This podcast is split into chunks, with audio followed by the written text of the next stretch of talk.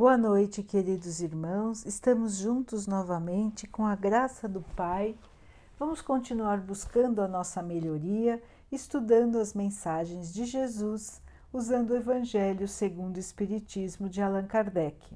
O tema de hoje é Parábola da figueira que secou. Diz assim: Quando saíram de Betânia, Jesus teve fome e, vendo uma figueira ao longe, foi até ela para ver se encontrava algum fruto para comer. Ao se aproximar, encontrou apenas folhas, porque não era época de figos. Então Jesus disse para a figueira: Que ninguém coma de você nenhum fruto. E os discípulos ouviram. No dia seguinte, quando passaram pela figueira, perceberam que ela estava seca até a raiz. Pedro, então, lembrando das palavras de Jesus, disse a ele: Mestre, olha como a figueira que o Senhor amaldiçoou tornou-se seca. Jesus então respondeu: Tenham fé em Deus. Em verdade, eu lhes digo que todo aquele que disser a esta montanha: saia daqui e vá para o mar, sem que seu coração hesite, acreditando firmemente no que está dizendo, verá de fato sua ordem se cumprir. A figueira que secou é o símbolo das pessoas que apenas aparentam fazer o bem, mas que na verdade não produzem nada de bom. São as pessoas que fazem discursos que possuem mais brilho do que conhecimento, que têm palavras que não têm profundidade e que apenas agradam aos ouvidos, mas que, ao serem analisadas, não trazem nada de proveitoso para o coração. Pode-se então perguntar que proveito elas trouxeram para quem ouviu. A figueira que secou é também o símbolo de todas as pessoas que têm a oportunidade de serem úteis, mas não são. Representa ainda todos os ideais impossíveis, todos os sistemas sem conteúdo e todas as doutrinas sem base sólida. O que falta na maioria das vezes é a fé verdadeira, a fé produtiva, a fé que comove as fibras do coração ou seja, a fé que transporta montanhas. São como árvores que têm folhas, mas não têm frutos. Foi por isso que Jesus as condenou a ficarem estéreis, porque chegará o dia em que elas ficarão secas até a raiz. Todos os sistemas, todas as doutrinas que não produzem nenhum bem para a humanidade serão reduzidos ao nada, vão acabar. Todos os homens que querem ser inúteis, que não utilizam os seus recursos, também serão tratados como a figueira que secou. Os médiums são intérpretes dos espíritos.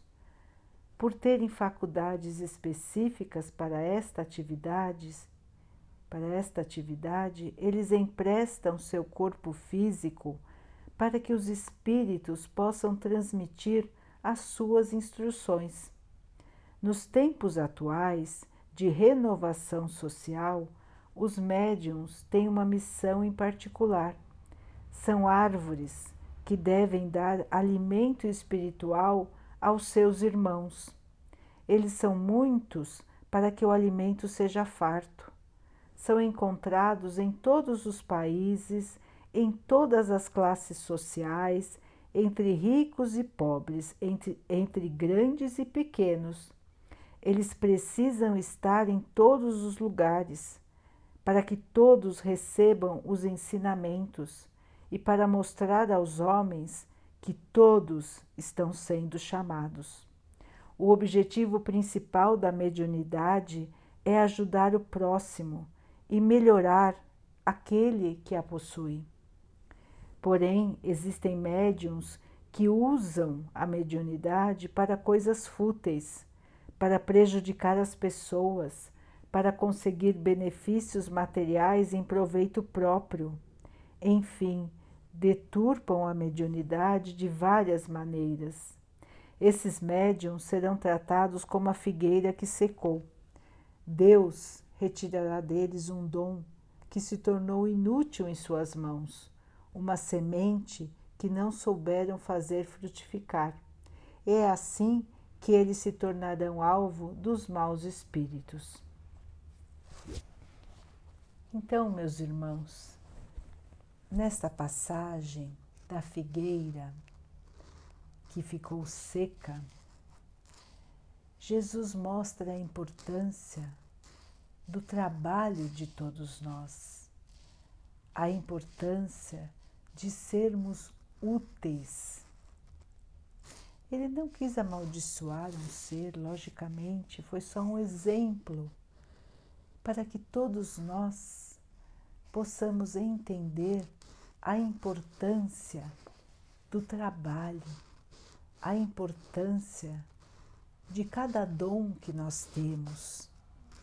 Cada um de nós tem vários dons, várias coisas que sabemos fazer, várias coisas também que podemos aprender a fazer. Uns são melhores numa coisa, outros são melhores em outras, porque Deus, nosso Pai, torna o nosso planeta completo fazendo com que cada um possa dar a sua contribuição. Se todos só soubessem fazer uma coisa, não teríamos a diversidade, não teríamos tantos tipos de trabalho, tantos tipos de conhecimento. E todos são importantes. Um trabalho não é mais nem menos importante do que o outro. A sociedade precisa de todos, de todos os tipos de conhecimento, do trabalho, das artes, da música, dos poemas, dos quadros, das fotografias, da comida, da limpeza, da saúde, dos transportes, enfim, irmãos, Deus colocou para nós muitas e muitas possibilidades de sermos úteis. Nós fazemos com que o nosso planeta possa progredir. É a lei do progresso. Todos nós precisamos trabalhar, aprender, nos esforçarmos para sermos úteis, para que o nosso planeta possa progredir. Mas também, irmãos, precisamos nos esforçar para sermos úteis moralmente para levarmos a mensagem do bem, levarmos a mensagem do amor. Só iremos progredir quando aprendermos a evoluir no conhecimento e, no, e na moral. Temos que evoluir das duas maneiras. Então não adianta uma pessoa que é muito sábia mas que não tem os valores da vida, que não sabe amar, não sabe respeitar os seus semelhantes, não sabe distribuir as bênçãos do Espírito. Esta pessoa, então, fica como que mancando, porque ela não consegue andar bem com as duas pernas a perna do conhecimento e a perna da evolução moral. Nossos passos, irmãos, têm que ser nas duas direções. Temos que aprender que não adianta só trabalhar sem parar, estudar sem parar, mas com o coração endurecido, julgando os outros, deixando de colaborar. Temos que trabalhar para a evolução, mas temos que amar ao nosso Pai sobre todas as coisas e ao nosso próximo como a nós mesmos. Não adianta fazer só uma coisa, nem só a outra. Estamos aqui, irmãos, para trabalhar pelas duas coisas. Somos instrumentos do Pai nas duas coisas. O nosso planeta precisa de nós, precisa evoluir, tanto na parte material como na parte moral. A parte material, na história da humanidade, já evoluiu muito mais rápido do que a parte moral. Podemos comparar como era nos tempos antigos e como é hoje. Temos muitas facilidades, mas acabamos nos fechando, mas acabamos nos tornando egoístas, pensando somente em acumular ou pensando somente no nosso próprio bem. Ficamos muito tempo assim, irmãos sem pensar no nosso planeta, gerando lixo, jogando lixo em todos os lugares, sujando as águas, deixando de reaproveitar as coisas. Não dávamos valor, jogávamos, consumíamos demais. E tudo isso para quê, irmãos? para deixar o nosso planeta destruído, para abusar dos animais, maltratar os animais, poluir as águas, poluir o ar. Aonde estávamos chegando, irmãos? Caminhando para a destruição total do nosso planeta pelo nosso egoísmo, muitas vezes pela nossa preguiça de cuidar. Paramos todos então agora, o mundo inteiro parou para pensar. Será que estamos fazendo o melhor?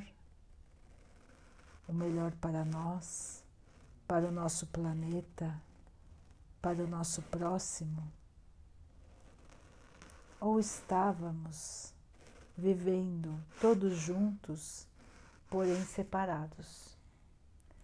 Todos juntos, porém cada um pensando só em si mesmo.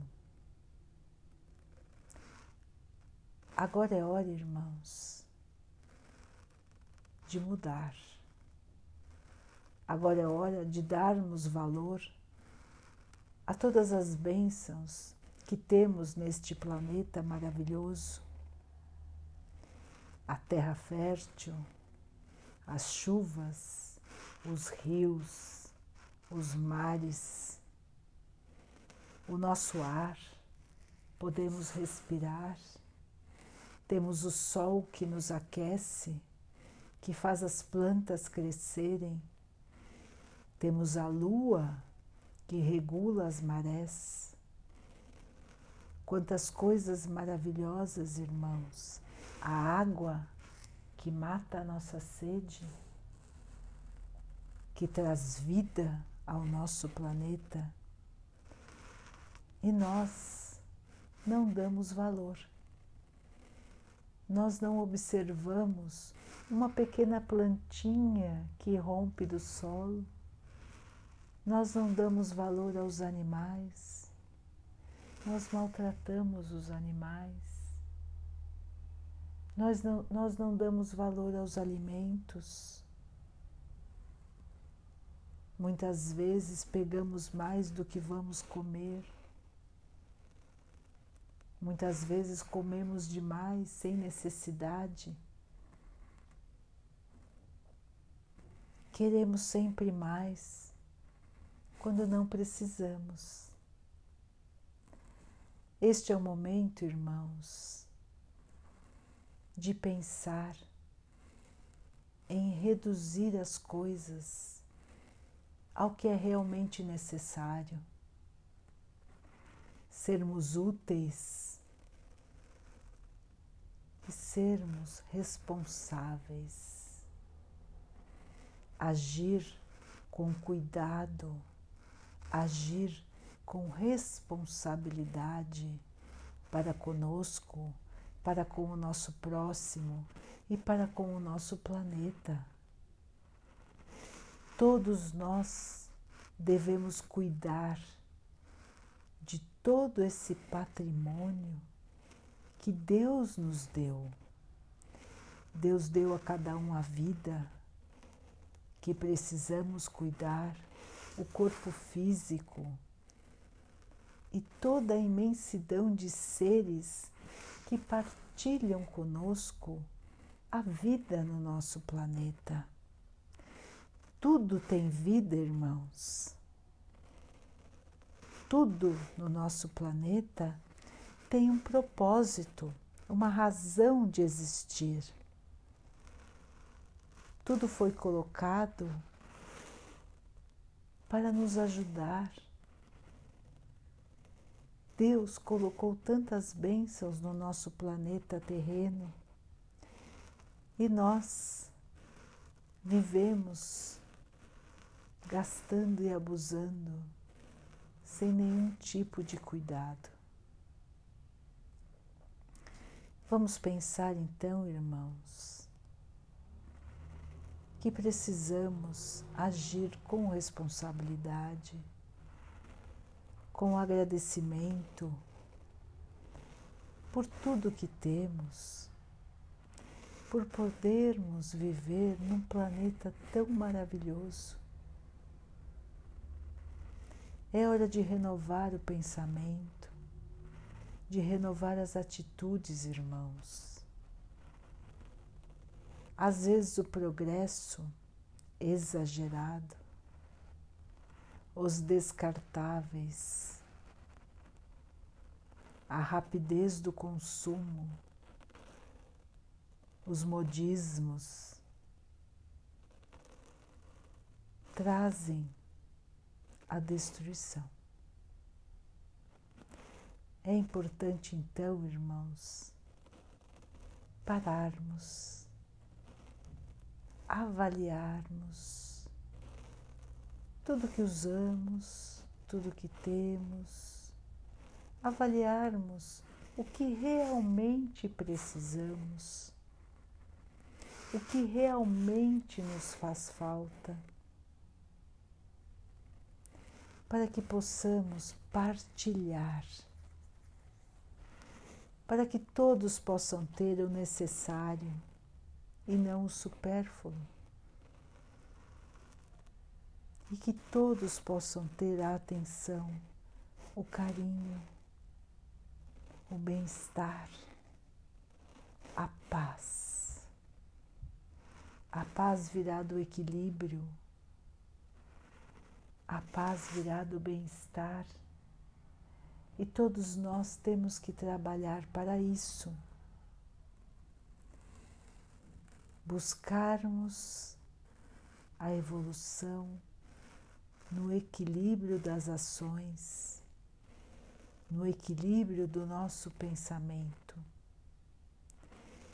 no equilíbrio da nossa fé.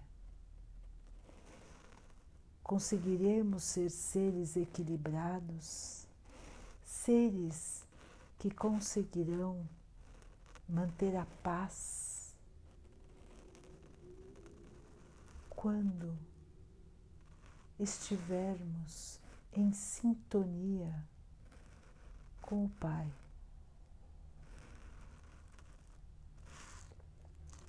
levando em frente as mensagens do Mestre, agindo pelo bem de todos, agiremos pelo nosso próprio bem.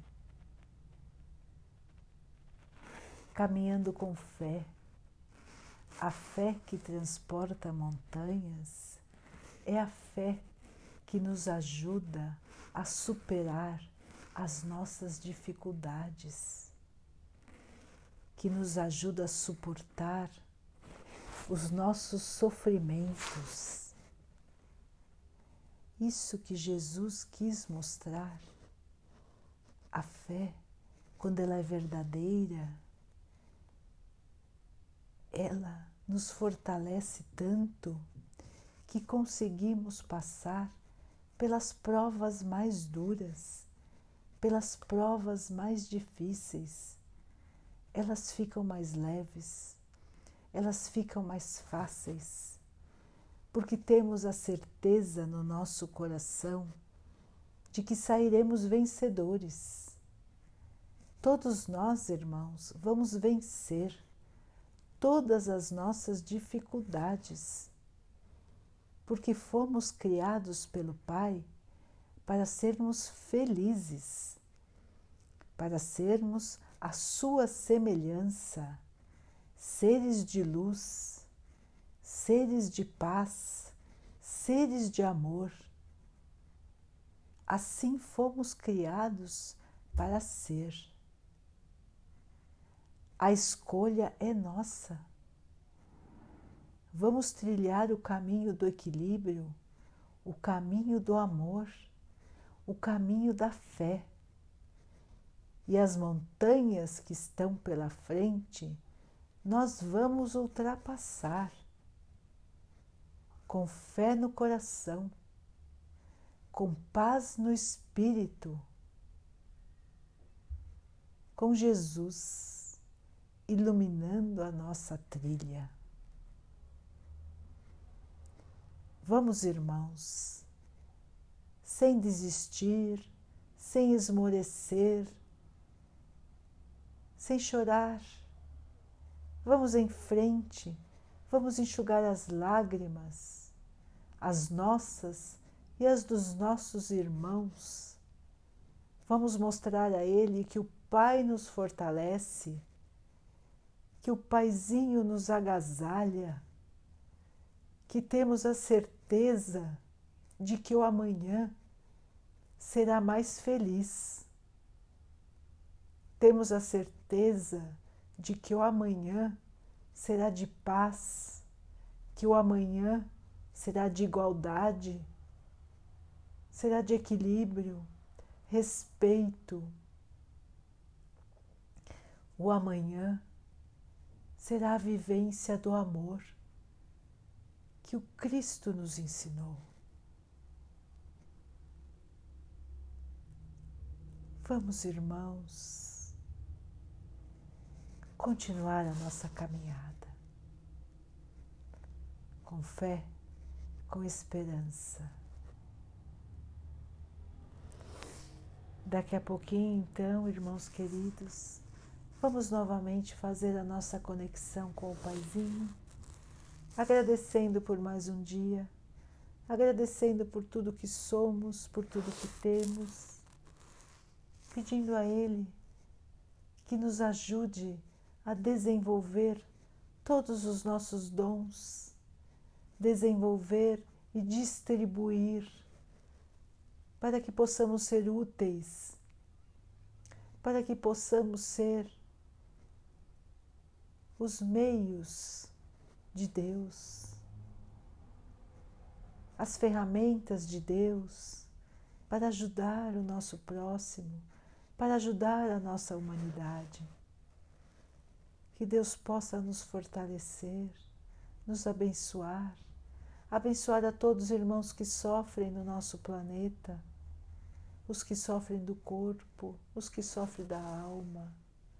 Que Ele abençoe os animais, a natureza, as águas do nosso planeta e a água que colocamos sobre a mesa. para que possamos nos sentir mais calmos, possamos estar protegidos dos males e das doenças. Vamos ter mais uma noite de muita paz. Vamos dormir. Que Deus nos conceda a felicidade de encontrarmos com os nossos seres queridos, que, que possamos receber lições de amor dos nossos bons espíritos, dos nossos mentores, e que possamos acordar amanhã com uma nova esperança, que possamos olhar para o céu, o sol brilhando que possamos sentir todo o amor do Pai para cada um de nós. Fiquem, estejam e permaneçam com Jesus. Até amanhã.